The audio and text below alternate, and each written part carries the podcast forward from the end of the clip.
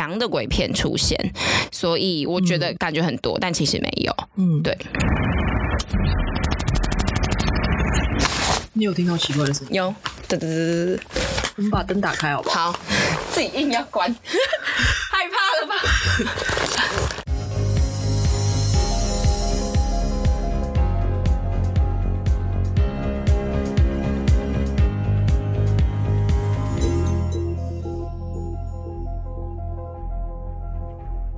中国人怕鬼，西洋人也怕鬼。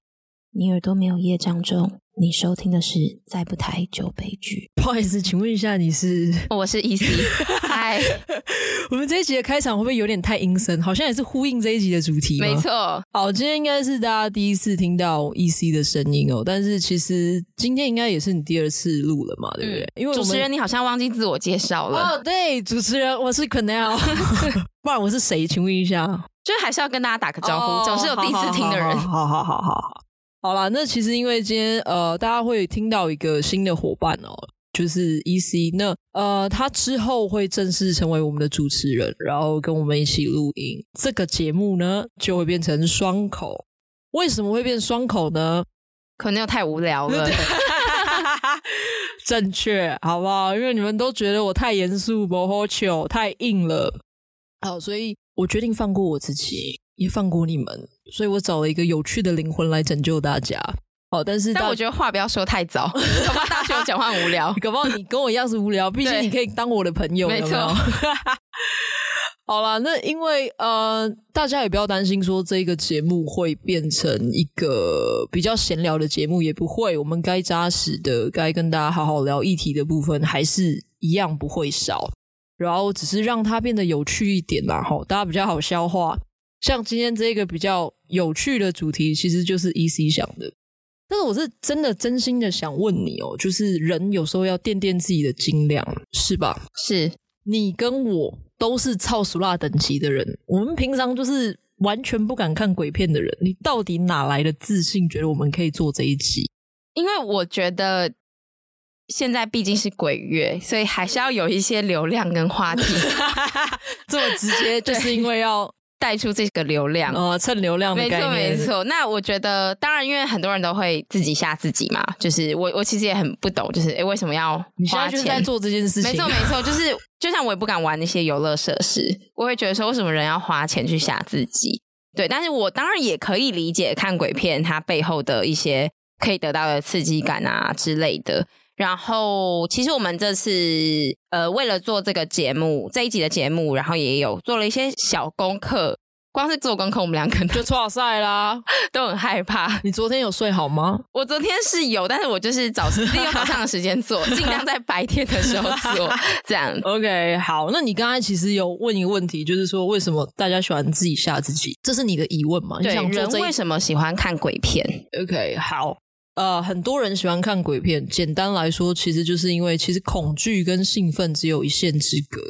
人通常在受到惊吓的时候啊，我们分泌的化学物质会有哪些？最熟悉的就是多巴胺嘛，还有一个被讲到烂的血清素。那其实我们在受到惊吓的时候，会让这两个东西瞬间上升，让我们的身体充满能量，然后我们就避免理性思考。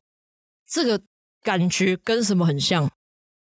跟恋爱吗？兴奋、哦，兴奋，喜悦哦，就是快乐的情绪，其实也很像。因为才第一集，还没那么有默契。其实是第二集，好，第二集还没那么有默契。对，OK，好，其实简单来说，就是跟这一些呃兴奋啊、喜悦、性高潮的感觉是很像的。嗯哼，我举一个例子，好，我们讲最熟悉的多巴胺。多巴胺我们都知道它是快乐的化学物质嘛。有一个实验哦，美国有个实验，就是科学家把这个多巴胺注入到老鼠脑内，有一个叫福格核的地方。福格核这个地方，它其实就是掌管什么快乐啊、成瘾跟恐惧。第一次的时候，他们就把这个多巴胺注入到福格核的前方，它从前方注入，老鼠就瞬间超级兴奋，然后进食量是平常的三倍。下一次他从后面注入，然后就变得极度恐惧。那这个实验其实就告诉我们一件事情，就是兴奋跟恐惧它真的只有一线之隔。尤其是我们看鬼片的时候，你知道吗？我们通常都会在一个什么样的环境？安全嘛。人类在安全的环境下，他就会开始重新去解读这个恐惧，把它转化成兴奋。所以，这其实就是为什么那么多人就是喜欢吓自己的原因。嗯，其实这跟呃心理学有个东西叫做呃，大家应该都听过那个舒适圈嘛。是，你的舒适圈是你的能力圈，大家这句话应该也听到烂了。嗯，然后有一个东西叫学习圈。学习圈就是说我做一些有挑战的事情，舒适圈是我完全安逸的环境嘛。学习圈我做一些有挑战的事情，我做一些我会怕的东西，但是我知道这个地方其实安全的。那在这个学习圈的环境里面，你的多巴胺是会上升的，嗯，就像你看恐怖片一样。是，但是如果你今天再往外扩张一点到危险区，危险区这地方就等于说你。把你跟老虎放在同一个笼子里面，那真的你就是挫赛就挫了蛋了，你就不会不会转化成兴奋。嗯哼，哦，所以其实看恐怖片最大的原因是因为兴奋跟恐惧只有一线之隔，然后再来就是因为它确实是在一个舒适的环境。好，那我应该有回答到你的问题吗？有，可是我还想要。小补充一下，好，其实我我觉得鬼片这样子的类型的电影，它是目标非常明确的，嗯、所以以一个消费者的立场来说，就是我今天买票进戏院，嗯、其实我我可以预想得到，我从这部电影得到什么，嗯，我不会有那种被骗的感受，对，所以我觉得它目标非常的明确，所以。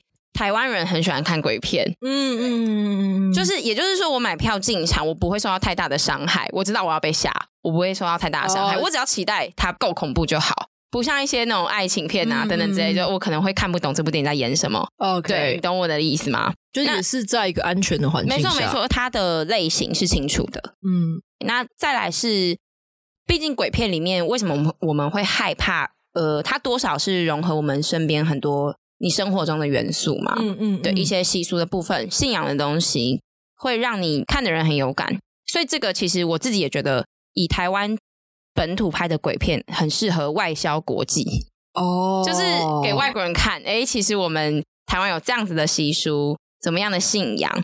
那对于推广我们这个文化，我觉得。会是一个蛮好的形式。其实有承袭我们节目的 core value 吗？有的。其实我再行销一下，没错没错，这个就是硬把它 掰出来的句。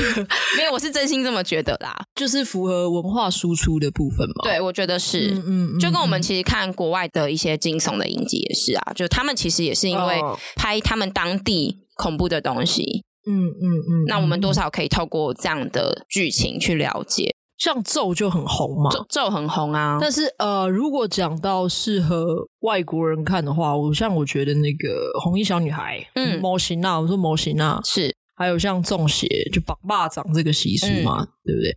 医师，你好像有做一个呃，我们近几年的鬼片排行，有帮大家整理一下啦。就是我们今年是二零二二年嘛，我们就往回推十年，从二零一二年开始看，每一年有什么样的鬼片。还是要说一下，我以为台湾的鬼片非常多，其实没有，其实没有，对，完全没有，呃，跟我想象中的很不一样。那从二零一二年开始，我我自己找的方式是看当年度台湾上了什么样的电影，那我一步一步去看。嗯、其实可能一年就顶多一到两部。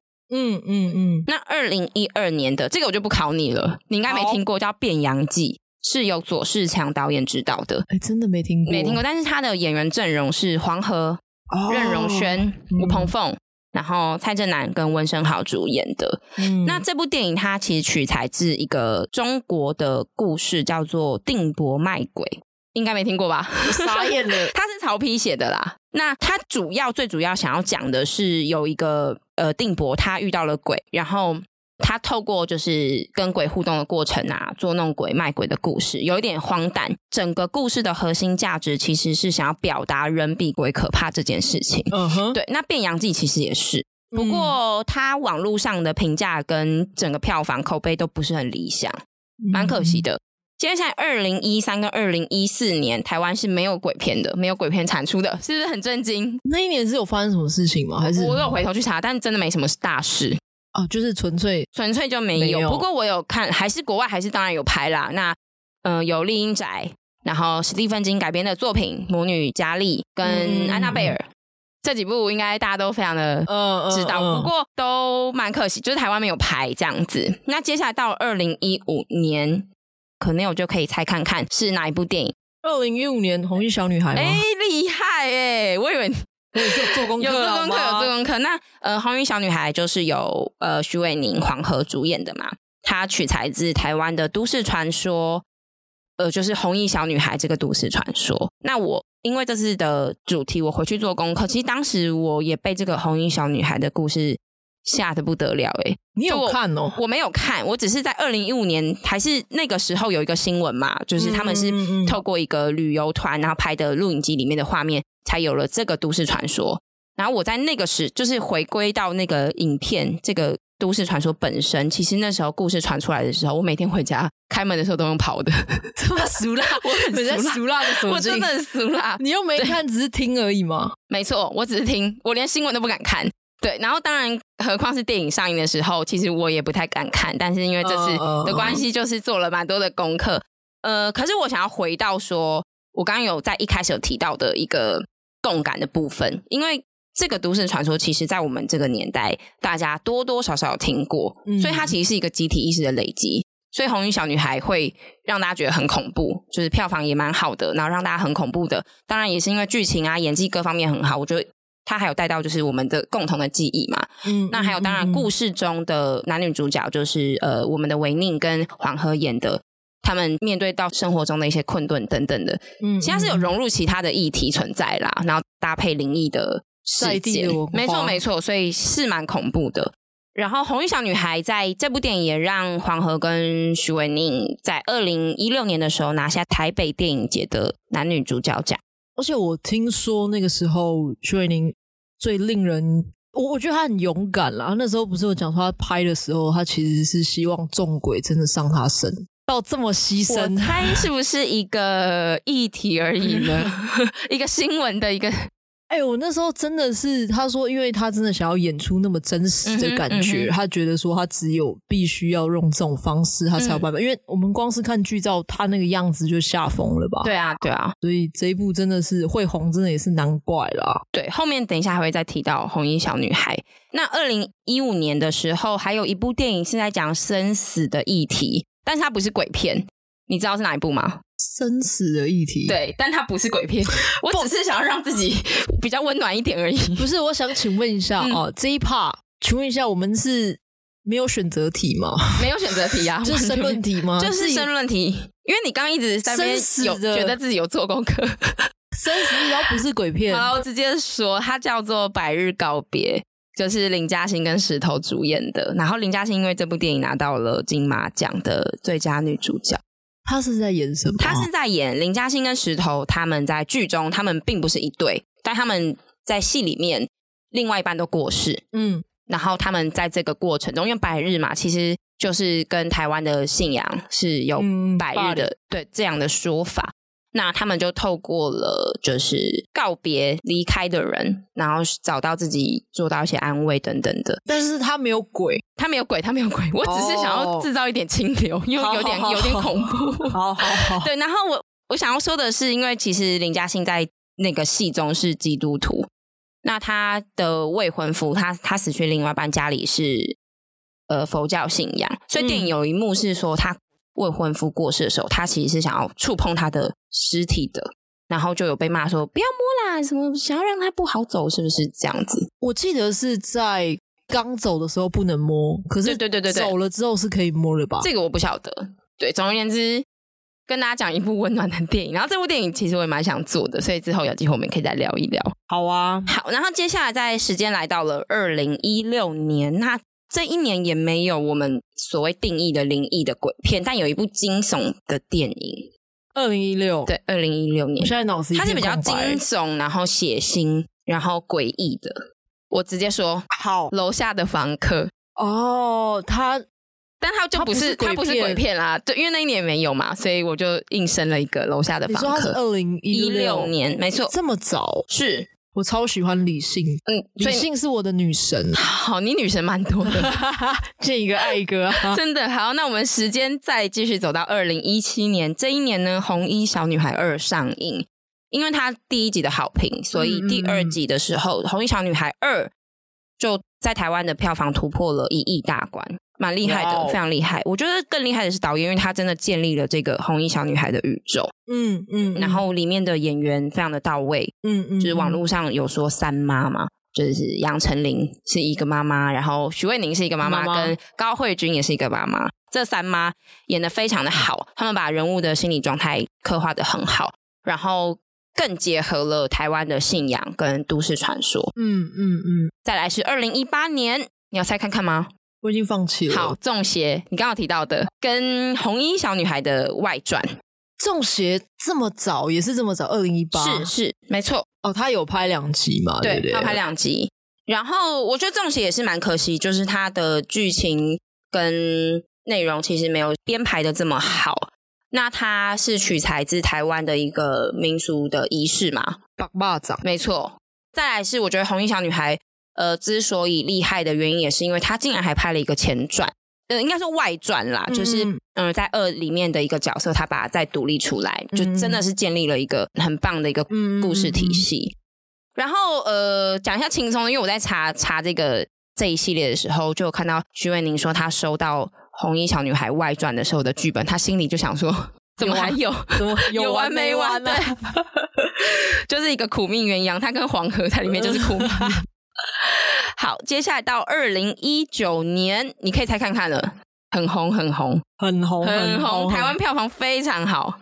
二零一九，我觉得讲到台湾的鬼片，应该就会是《咒》跟这一部吧。好了，我直说喽，你说返校。哦，对，是返校，二零一九年是返校，没错。可是我其实一直很没有办法接受返校被归类成鬼片诶。嗯，对，其实我我这边也想要说的是，它不太算啦，只是说你真的硬要把它分类，它还是啊。我知道它里面有提到一些议题，嗯、光是返校这个这部电影其实也可以做一集了。对啊，对，所以返校你有看吗？我有看那个电视剧。哦，你没有看电影？对，我没有看电影，因 为我就很俗啦。我跟你们说，我是看返校这种，因为大家如果真的喜欢看鬼片的话，如果你把它把返校定义成鬼片的话，你一定会觉得它就是小儿科，就是那种。嗯、但是我自己看到返校，我也是剉咧等。嗯，返校我其实也不行，它里面还是会有熊熊冲出来的东西，对啊，对啊，还是有，它还是有用这这些元素。嗯、是是，当然它，我觉得它更多的是在讲白色恐怖的东西啦。那当然还有，嗯，我觉得很多人在。可能做鬼片这类型的作品的时候，会想要讲的嘛，就是人比鬼恐怖。我们刚刚有提到，嗯嗯，好，再来来到二零二零年，就是《粽邪二》跟《女鬼桥》。《女鬼桥》你应该不太熟悉吧？但我觉得《女鬼桥》很棒的是，它是融合了台湾另外一个就是校园的都市传说，因为毕竟校园就是很多鬼故事，嗯嗯，因为像那个《咒术回战》里面也有说，就是学校就是很多咒灵的地方，不是你知道？就是硬要讲。你知道我刚才笑吗？嗯，因为其实女鬼女鬼桥我有看，嗯，然后嘞，觉得就是嗯，但我其实有笑出来。你说女鬼桥吗？对，就是有跟这次看那个 民雄鬼，就是有笑出来。但是我我觉得说这样的结合是好的啦，因为大家毕竟都上过学嘛，所以你你从这种校园里的这种校园不能讲都市校园传说，然后的鬼故事。应该是比较深刻的，对，是啊。好，在二零二一年有我们可能有最怕的哭悲哇，他他其实也不太算，他他是真的是血血腥到一个不行。哎，我真的认真的跟大家说，如果你真的不是胆子够大的人，你千万千万真的不要去看那个，真的是血肉模糊到一个哇，真的太恶烂了。是，然后还有一个短片叫《邪佞》。好，我这边想要提的是另外一部，还是要温馨一下。好，温馨一下，你猜看看，有关鬼的。不要你给我猜。二零二一年哦，就是去年的事哦。头七吗？头七算今年不是鬼片啦，但是它就是温馨，但是有这种类似的题材的。好了，我直接说，月老。你这月老应该，月老到底凭什么？哎、欸，但是他还是有讲到一些这种就是灵异呀，然后回到人间啊什么之类的。你现在跟听众道歉？不是，因为我怕听众也会跟我一样很害怕，所以我当然要推荐他们一些就是温馨小品。好啦，这样会太离题吗？可是我觉得他们应该就要撒小啦。月老啊，就一直讲鬼我就会怕。好，你先不要害怕。就很恐怖啊。那我我觉得月老这个题材其实也蛮有趣，有啦对啦。然后善男信女也会很有感。好，那时间就来到了今年二零二二年，就是咒啊，对，咒真的太红了。是我有同事他说他看完咒之后，他一个礼拜都不敢睡觉，都是天亮才睡。哎、欸，其实我、嗯、我咒我不是真的认真的在 Netflix 上面全部追完了，嗯、我自己是在我是先看解说。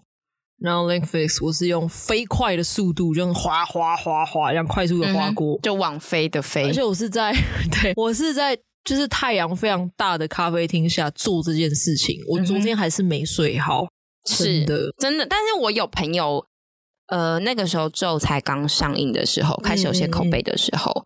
们看完就说也还好吧之类的。我觉得它是一种呃沉浸式的恐惧，嗯嗯嗯、它不是说因为它太真实了，是用一种伪纪录片的方式，它连运镜都对啊，对，但它没有出现太大量那种就是故意把你鬼妆化的很好的那一种鬼，嗯、它不是那个 style。而且我觉得它也讲到比较多那种神秘信仰的东西，对我觉得所以那个会。会很让人毛骨悚然，嗯嗯，毛骨悚然，刚发音。好，那再来是我们这次要聊的这个主题——民雄鬼屋。好，那其实今天这样子听 EC 这样讲下来哦，我们其实会发现鬼片要可怕，我自己觉得啦，最重要的就是真实感嘛。像我们刚刚聊到那个今年最红的咒，因为它就是用伪纪录片的方式呈现嘛，就是你会很有代入感。然后再来就是就是 EC 刚才有提到，其实鬼片很适合外国人看，因为它其实涵盖了很多。如果它的取材够当地的话，它其实是涵盖了很大我们的当地信仰的。就是其实你越在地，就越容易有共鸣嘛。像我这一次在 IG 跟大家做 QA 的时候啊，就很多网友跟我说：“哎。”我其实不太敢看国产的鬼片诶，因为就是文化太近了。你们跟我讲绑霸长的，你跟我讲模型那的，这些对我来说离我的生活太近了，它太容易在生活中产生联想，他不敢看。像我们刚才说中邪、红衣小女孩都是我们的民间信仰嘛。对，那这一次我们要跟大家聊的《民雄鬼屋》，其实老实说，它的取材也非常的当地性哦。因为呃，我们这一集在 IG 有做贴文。然后，其实我们有做鬼屋排行。我自己在做功课的时候，我发现说，哇，不管什么排行榜这样子，只要是台湾的鬼屋排行，就是只要是民雄鬼屋，它永远都是第一名。关于它的传说，可以说是各式各样啦。好，那意思你今天也准备了很多关于民雄鬼屋的传说，你要不要跟我们分享一下？是民雄鬼屋本来是刘家鼓楼嘛？那刘家其实就是一个名门，你其实看它的外观的造型就可以知道，在那个年代。会有这样子的装潢，就会是一个名门。那只是说刘家不知道为了什么样的原因，就慢慢的搬出这个他们的豪宅了。嗯嗯嗯。然后这个时候就会各种的八卦四起嘛。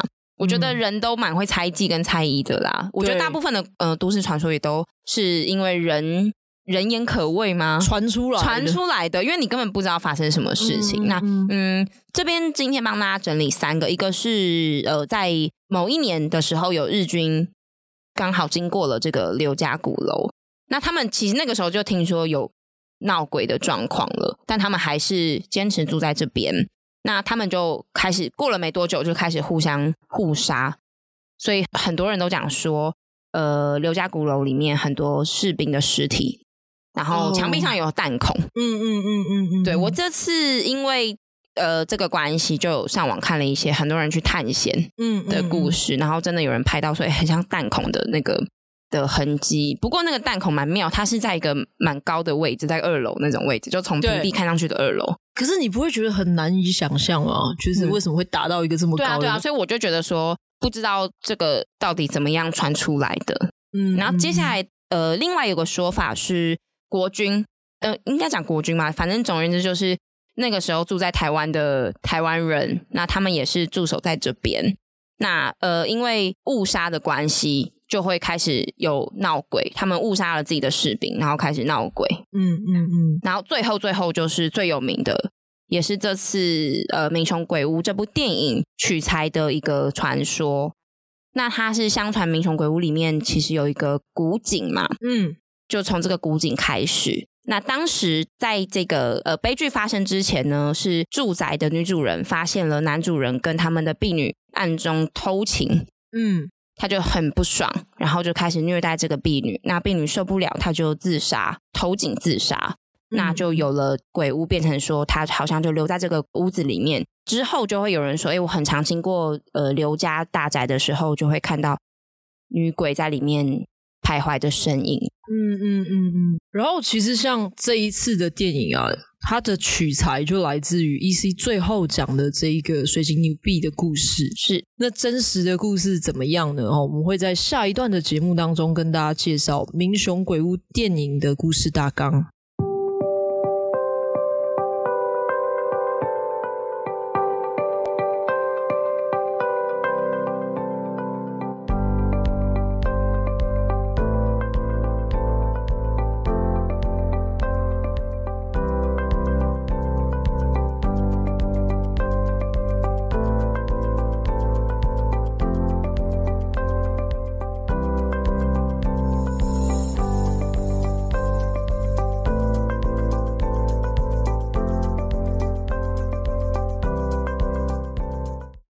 回到再不台就悲剧。好，接下来要跟大家聊一下《民雄鬼屋》这部电影的故事大纲。那呃，这个故事呢，其实是取材自水晶女婢的传说嘛。刚刚有提到了，它主要是在讲说，由杨景华所饰演的单亲妈妈何胜心，然后跟她的女儿小琪，还有阿嬷女儿的阿嬷一起扫墓所发生的故事。那这个小琪，他其实算是一个呃鬼片电影里面很常出现的一个因子元素吗？嗯，就是 耳朵很硬，一定要有个耳朵硬，一定要有个耳朵很硬，因为其实他在呃电影的前段，因为他是一个游泳队的学生，然后他的学长阿志就跟他说：“哎，你戴那个呃玉佩，好像护身符，好像会让你有晒痕还是什么？”他就把它拿掉了。嗯，结果小琪就发生了，就是。意外嘛，因为没有这个就是护法护法的保护。那当然，他们在清明节扫墓的时候，其实也是阿妈就一直跟他讲说不要怎样，不要怎样。但是小琪还是一直一个消，对，他就一直去踩这个线。那因此他就呃有一点算是被恶灵攻击，嗯，然后算附身，算附身啦，对。嗯然后他就是开了他们不应该发现的一个古迹吗？嗯、就是他们的一个墓碑，然后把它打开，然后发展出来一系列的故事，这样子。好，因为我们这一次其实也是呃，民雄鬼屋七月二十九号，也就是它上映的那一天哦，那一天刚好也是鬼门开，我们那天我们就去看了嘛，我们两个就是修究就去看了，对，我们两个都是。超俗辣，好，很少看鬼片哦。但是你这一次你自己看完《民雄鬼屋》，你自己觉得有想象中的恐怖吗？我觉得很感谢导演没有拍的这么可怕，很多东西都有回避，对不对？对，都有回避掉。其实他呃，他有些重拍或是感觉就是要吓人的时候，嗯，嗯，导演人还蛮好的，把那个镜头就是带掉。嗯，对，我觉得他是算是在这个手法上蛮善良的啦。可是也有呃，我看有一些呃网络的呃观影人的说法，他们就会觉得，哎，可能没有想象中这么恐怖。毕竟它就已经都压在就是鬼门开这一天上映了，嗯，大家的期待度很高，嗯、对，所以其实没有想象中恐怖。我相信观影的人会比较觉得，哎，有落差啊。好了，我这边我我我我也讲一点哦。老实说，因为我本身跟你一样，我都是超熟啦。我记得我们在看这一部。片的时候，其实我们好多段，我们真的是笑出来。对，是只有我们笑吗？呃，我不，因为我们两个还选在最旁边。对啊，电影的电影院的最旁边。其实，因为我我是觉得，当然了，我我自己是觉得说，有一些设定，我是觉得有点太闹了。但是，我觉得这是见仁见智啊。因为鬼片或是喜剧这种题材，它本身对于逻辑性的包容度真的就比较大。嗯，奇幻类型嘛。哦，但是我自己觉得啦，整体的故事结构是好的，但是我觉得它片长是不是真的有点太短？对，我其实有吓到，哎，怎么就结束了？一个小时二十分钟而已，是对，所以呃，我觉得比如说它里面是双反转，嗯哼，双反转的剧情，所以原则上其实观众应该是要非常的 surprise 的，哦，就是是非常有惊喜感的，但是。老实说，我自己看完是有一点点不煞煞，但那个不煞煞不是说逻辑上的问题，不是说你像看推理小说那种看不懂，而是你其实不太懂角色为什么会做出这样的事情啦。我们通常在听故事的时候，其实我们都带着两大疑问去理解一个故事，一个就是然后嘞，嗯、然后再来一个就是为什么？嗯，我们听八卦，听别人讲八卦，或者是看故事的时候，其实你心中都带着这两个大的疑问去理解一个故事。但是你今天剧情只有发展所谓的然后呢，你没有好好解释为什么？我觉得。就是你没有好好的去铺陈角色的动机，我觉得在情感上啊，不是逻辑上，我觉得会很难理解说啊，这个故事为什么会这样发展，就是我觉得是比较难产生共鸣啦。好，那我自己觉得《民雄鬼屋》这个地方是有一点点的可惜。是我其实也嗯非常认同 Quennel 的说法，因为看完之后，我我觉得对于戏里面有提到的一个，诶，现在会有一点爆雷哦，所以如果有想要看的。听众朋友可以跳过，对对对。那他其实有讲到姐妹情的部分，其实我觉得他对于这个刻画没有非常的足够。嗯，何况他在里面还是双胞胎。对，一直以来我们都知道双胞胎这种团体，他们的感应跟那种感受对方的状态是很强很强的。嗯、可是他们，嗯、我我知道导演想要讲这个东西，嗯，但是就有点可惜。对，随着剧剧情的推展。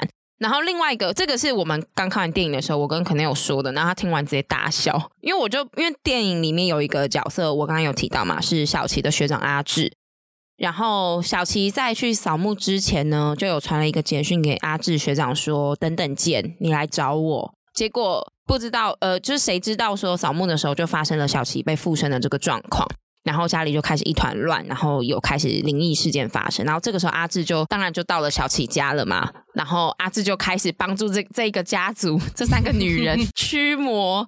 我就想说，你们之间的爱也太强大了吧！要是我早就跑的跟什么一样，心酸。他跟我讲的是说。到底阿志凭什么那么爱小琪啊？对，我说人家爱不爱他女朋友，干你屁事？他们俩也没有真的交往吧？对，我就觉得蛮那个的，哦、我懂你意思啊。对啊。然后，哎、欸，我这边还想要讲一个，就是当天发生的一个有趣的事，就是其实，在电影开始之前，我们两个都很害怕嘛。然后我就说，那我去上一下厕所，我就去那个电影院的厕所。然后电影院的厕所地板就有点湿湿的，是。然后那个灯也是灰暗灰暗的。然后我就。整间厕所只有我一个人，我就这样走进去。它是三间厕所，然后我就上了某一间。我已经觉得够恐怖一走出来，我听到呃，另外一间厕所突然传出一个声音，就说什么“你卖差还是什么的”，我直接用最快的速度冲回那个戏院，超级可怕。对，北兰自己吓自己，是不是电影电影都没有那么恐怖？电影搞不好都没有那么恐怖。好啦，因为其实呃，我我觉得其实我跟 EC 的对这部片的看法其实是蛮类似的。因为我在讲一个东西，就是大家知道编剧的业界里面很流行一句话，就是意料之外，情理之内。你双反转有意料之外嘛？可是你没有办法去感受那个情理上的情理之内。所以为什么本人呢非常推村里来了一个暴走女外科？因为我觉得他的。伏笔不是那种真的是那种很很强或很有创意的，但我觉得你只要干干净净把一个故事好好说完，其实我觉得就是一个很合格的剧了。对，那这个是我真的觉得《民雄鬼屋》比较可惜的地方。但是，但是齁，这可能就是我们自己个人的看法，因为它有外传说。可能有续集啦，那要把这个故事讲完。对，可能他想要把这个故事好好的留在续集里面说完，也有可能，因为这个剧组他其实是想要打造一个台版的鬼屋宇宙哦，就是一系列去拍台湾著名鬼屋的恐怖电影。像这一次《民雄鬼屋》整部戏，它围绕着一个元素，我不知道大家有没有感觉，就是水嘛，哦，水的元素。嗯、我们刚才讲水井啊，女主角啊，怎样怎样，有水关水关吼。民雄鬼屋代表的是水，然后像片尾其实有留一个小伏笔哦，就是小琪说命中忌火哦，所以他有可能之后会代表到去一个火元素的鬼屋，不知道。那既然讲到水水水哦。我不知道大家看鬼片有没有一一种感觉，就是其实好像很多鬼片都会一直聚焦在水这一个象征表意，这好像就是跟我们鬼月的禁忌有关系。是因为鬼月通常啦，以我自己目前的经验，我们今年呃，就是大家在暑假的时候真的会赶在鬼月之前赶快去海边。哦，你们之前去玩的时候也是这样？我们是啊，然后我们上一次玩完，这一次就说，那我们下次再约可能就是九月再去了，就是其实真的会把这个。这个月份避开，然后呃，关于鬼月的禁忌，大家应该都时有耳闻，时有耳闻。例如说，我们不能在半夜的时候晾衣服，因为不会干。对，还有不能在半夜的时候剪指甲，嗯，因为会吵到长辈。应该是看不到吧？还会吵到长辈，就咔咔咔。哦，是。对，然后我我自己还有查一些，我觉得嗯比较相对比较有趣的，就是有说鬼月的时候不能避冬。因为谈恋爱的朋友 注意了，谈恋爱的朋友，没错。他他其实他他的意思是想要讲说，嗯，鬼会在墙壁上面倚靠着墙壁啦，所以你在这个月份的时候就不要靠上去。来这边帮大家上一个台语小教室。是，你知道为什么壁咚那个那一位好兄弟叫什么名字吗？莫比亚贵，莫比亚贵，你知道吗？莫比亚贵其实是我们很常拿来骂人的一句话。就你如果很像突然熊熊出现呐、啊，或者是干嘛，你就靠你洗莫比亚贵。他有中文吗？抹壁鬼。好，如果有错的话，大家好不好过来骂我？留言留言，不用到骂，就善意的小提醒。小提醒应该叫抹壁鬼啦。如果我没有没有查错的话，因为这一个莫比亚贵就是，也就是抱有执念嘛，他死后没有通往阴间，所以他就附着在我们的墙壁上面。哦，所以其实鬼月有一个说法哦，就是。不要摸着墙，或者是沿着墙壁走路。嗯哼，嗯，因为他有可能时时刻刻会冲出来。嗯，这其实是有这样的说法。因为莫比亚贵他最著名的就是他会熊熊冲出来吓人这件事情。还有就是除了墙壁之外，还有我还有看到啦，我之前没有听过的就是不要搭末班车。哦，对，因为可能就是时间比较晚，意思就是说不要在晚上在外面溜达。对对对，这样子。嗯，嗯，还有一个。您说我们刚刚去做的事情哦，关灯不是不是不是不是，我跟大家讲一下，就是我们两个真的也是蛮荒谬的。就是我们刚刚要录录这一集的时候，然后 EC 就说：“嗯，那你该不会敢关灯录吧？因为我录音其实都是习惯关灯的，我觉得比较有气氛。”就他一讲之后，我就立马关灯，想、嗯、说：“妈的，夸博夸博？”然后刚真的蛮恐怖的。然后刚才在录的。中间我不知道大家有没有听到，它其实有一点电流声，然后我就说现在立马把灯打开。重点是我们外面还有两只家猫在叫，很 恐怖。我那时候真的觉得蛮恐怖的。不是啦，不是，是我们刚才去做一件事情，就是我们去吃生鱼片。哦，是对，因为其实鬼月也有说，就是尽量不要吃生食啊。嗯，因为。啊、uh，好兄弟其实是特别喜欢这种比较生冷哦、血腥的食物，所以你一不小心，这个味道就会吸引他们想要靠近。嗯哼，嗯哼。但我我自己在查这些呃禁忌的时候，我就有在申请一个想法，就是鬼月的由来。哦、oh，其实我长到这么大，我还没有认真的去做过功课。然后因为这次哎、嗯，突然觉得来看一下鬼月的由来好了。然后我知道肯定也有做嘛，嗯，要不要稍微分享一下？你说鬼月的由来吗？好，那我这边先呃，我讲一下中国的看法好了。哦，因为其实鬼月这个由来，我我觉得我们今天跟大家讲这个哦，大家可能就是有一点会觉得哈，那我不要做什么事情，不要做什么事情。但是其实鬼月的由来有一个说法，其实来自于朱元璋。哦，朱元璋那时候他其实是非常笃信风水的。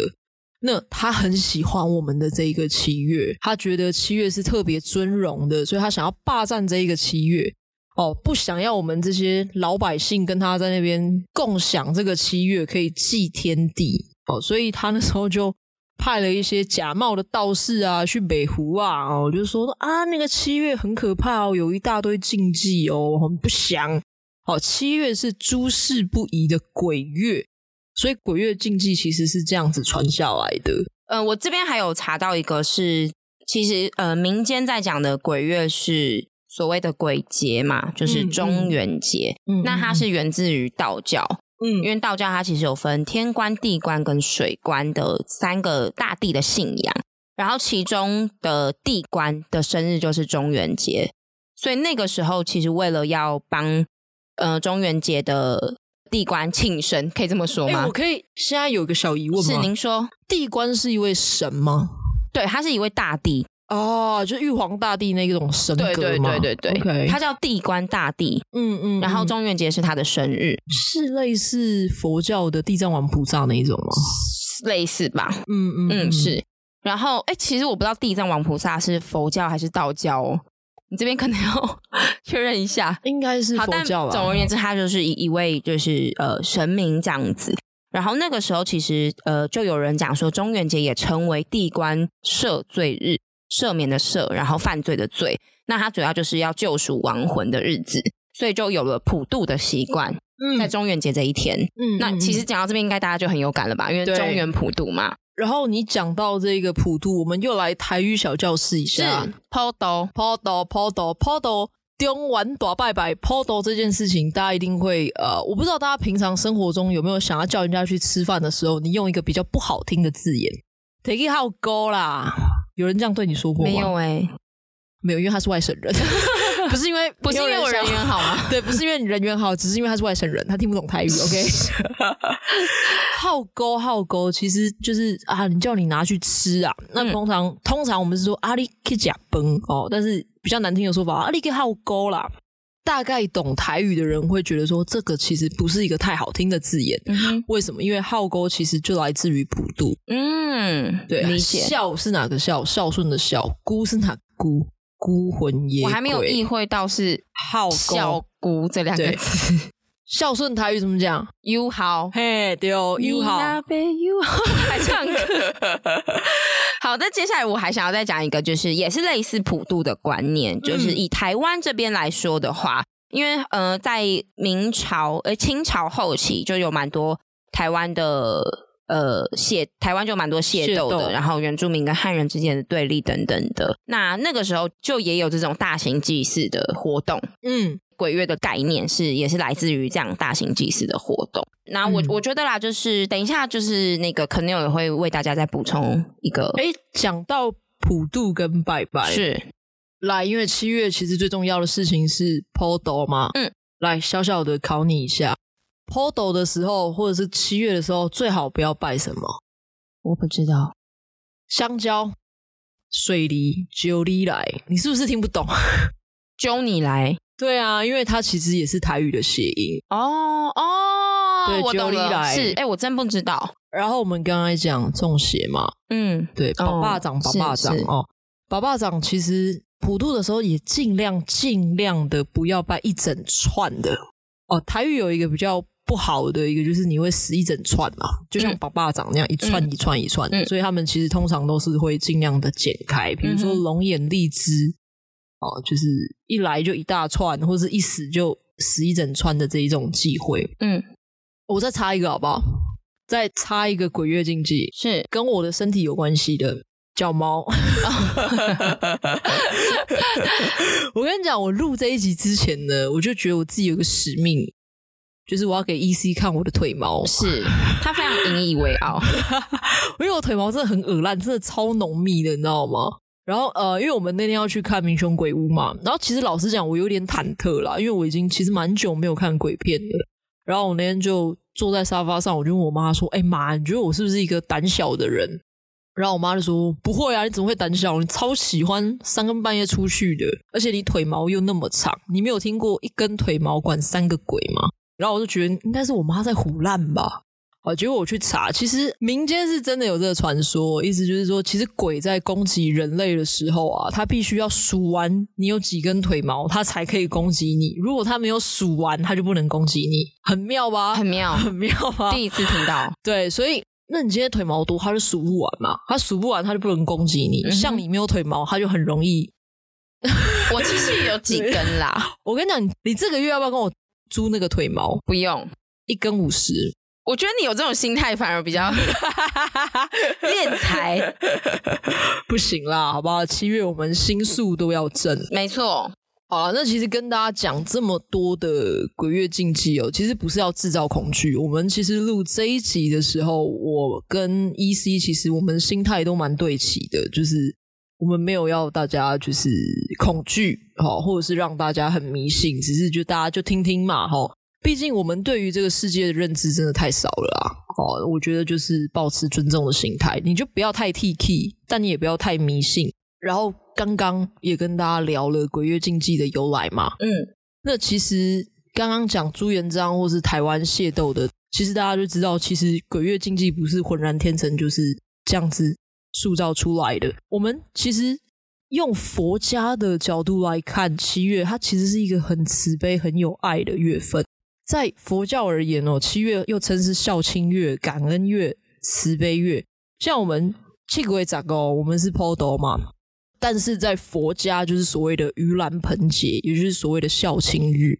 那这个意思要不要跟我们分享一下这个盂兰盆节的故事？其实就如同 Kennel 讲的，它就其实就是一个孝亲日。那它也是定在某一天而已，它就是有点像是万圣节，就是某一天。然后因为重视习俗的关系，所以它可能就是变成从我为了要准备这个节日，就从三天、五天、七天，到现在可能为了要准备这个节日，变成了一个月，就是我们也就是我们俗称的鬼月这样子的一个。呃，时间它是一个孝亲，也就是说，我们准备了这些呃祭祀的东西，为了要感恩我们呃已故的亲人，嗯，然后他有一些为了要孝顺，然后希望可以我的爸爸妈妈在，就是他们已经先离开了，可是我们还是留在呃世间的人，还是为了感谢他们，然后我们一起来准备这样的祭祀的东西来回向给他们。所以我觉得，其实这样子在佛家的。观点上听下来，大家其实可以感觉，这其实真的就是一个很慈悲的月份啊，嗯，嗯，而且它是充满感恩的。那我这边自己也分享一个我自己消弭恐惧的方式嘛，因为我自己是觉得恐惧是想象出来的哦。这件事情为什么这样解释？就是我们看鬼片的时候，你看的那个 ing 的过程反而不是更可怕的，你最可怕的是你看完的时候。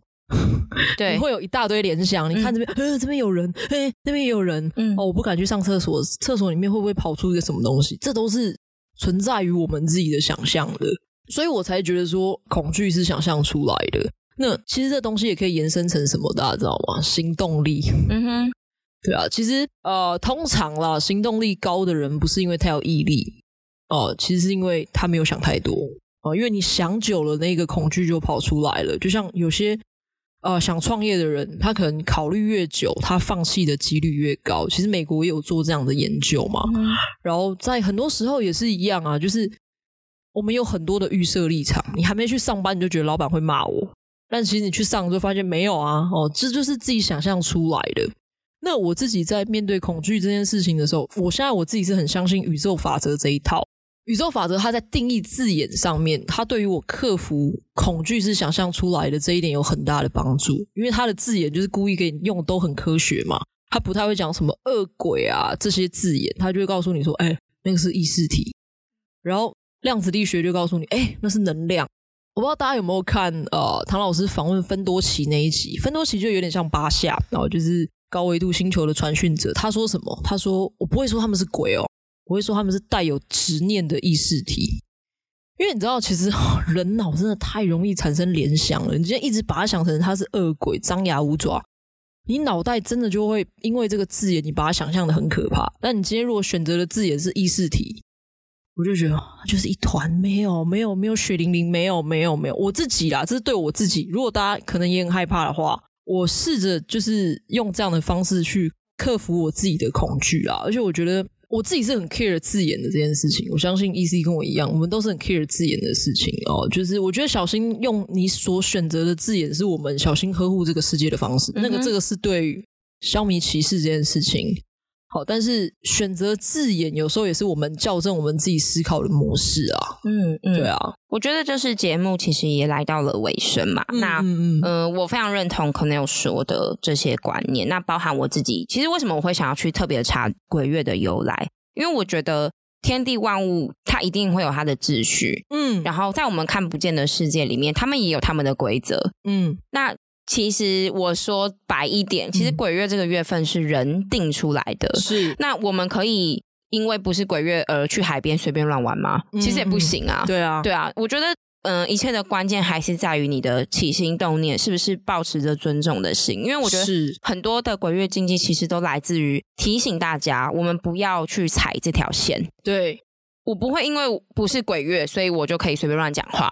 或者是我去做坏事或怎么样的，嗯、那更是因为鬼月这个月月份提醒我们，人真的要谦卑，要明白这个天地万物不是只有人而已。嗯，我们是在一个非常多我们看不见的的生物，或者是灵魂，或者是如同 Kennel 讲的这个意识体存在的这个宇宙，一起一起生活着的。嗯，所以大家嗯，我觉得抱着这份尊重生活。那当然还有一个是我们也都有呃已故的家人嘛，不管认识不认识，可能呃你认识的人还没有离开你，但是总有一天我们一定会遇到，我们也有一天会离开我们爱的人。嗯，不管怎么样。这些离开我们的人，他们会继续带着他们的意识往下一个旅程。他们会得到不一样的身体，或者是他们没有身体，在这个世界上，对，我们都不知道。嗯、我们有一天也会这样。那我们可不可以在面对这些，不管是习俗、民俗，或者是真正的灵魂，我们现在所所讲的灵魂的时候，是带着一个爱的心态？是，因为你根本你不知道，他或许可能就是你很爱很爱的人啊！真的，对啊，对啊，那。我觉得啊，因为我们一开始其实有提到很多为什么人喜欢看鬼片的一个重点。嗯、那还有一件事是，很多我觉得好的鬼片，它的收尾通常都是蛮有爱的、温、嗯、馨的。天亮了，对，告诉人们其实都还是有希望的。是这些厉鬼会成为厉鬼，也不是他们愿意的。真的，对，为什么民雄鬼屋会有这样的故事产出？为什么在人家家里当小帮手的人，他最后会选择结束自己的生命？他绝对不是故意的，嗯、是对。所以我觉得这一切的一切，还是希望大家是真的有爱，然后我们尊重看待这个月份的时候，更让自己谦卑。是，嗯，对，这个是我我觉得。